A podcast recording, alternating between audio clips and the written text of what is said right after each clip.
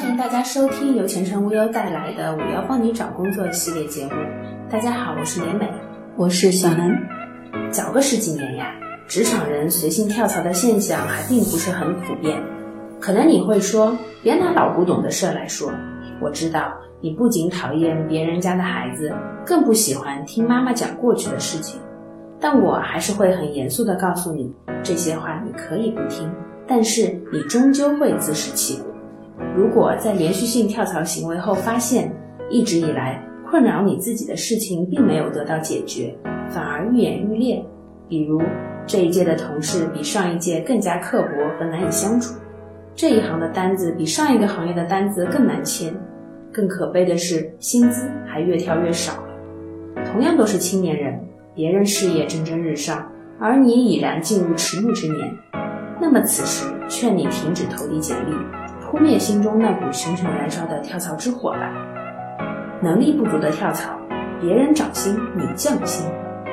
都说高薪是靠跳槽来的，可是为什么你一次次的跳，最后薪资却直接不该呢？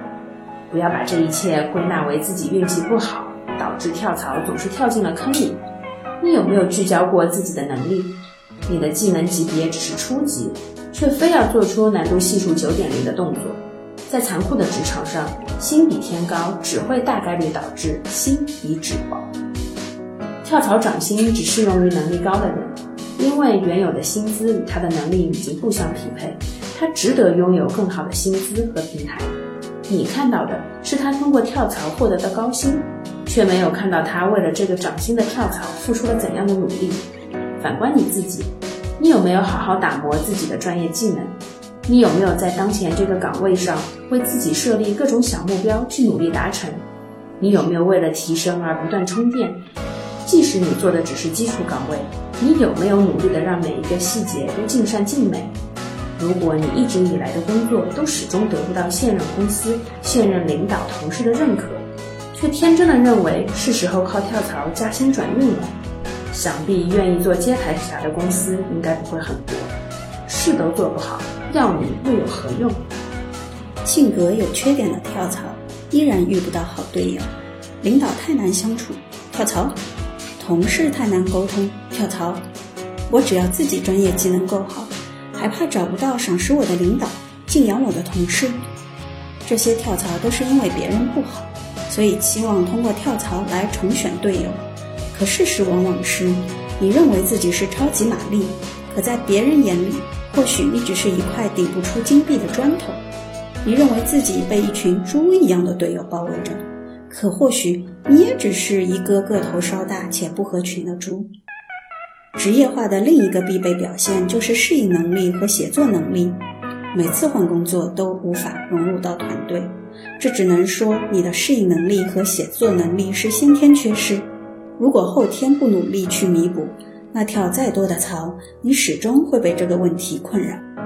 另外，职场人在工作时间，请尽量收敛自己的性格特质。前程无忧职场专家建议，如果遭遇人际关系较为复杂的工作氛围，最好不要总是置身事外漠不关心，但也不要兴风作浪勾心斗角。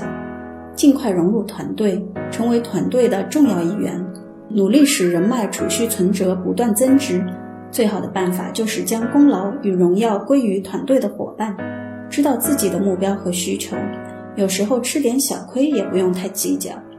如果仅仅因为人际关系复杂就贸然跳槽，而不是提升自己的 EQ 去化解、去面对，那势必这会成为你职场路上搬也搬不走的一块绊脚石。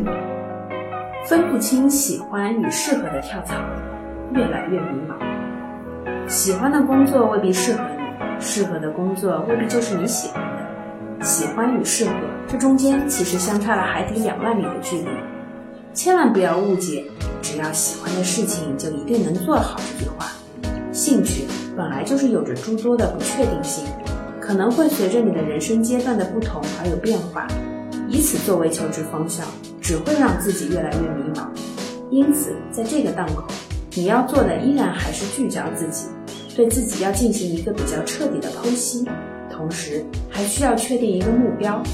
曾经模糊的理想需要做一些整理，让它再次清晰起来。如果仍然看不清楚，则需要一些比较专业的帮助。跳槽成瘾，总觉得下一个工作才是最好的，似乎一切问题都可以用跳槽来解决。这就是你越跳越不如人的症结所在。聚焦自己，改变自己，才是迎接下一份工作的最佳状态。好啦，本期节目到此结束，感谢收听，我们下期节目再见。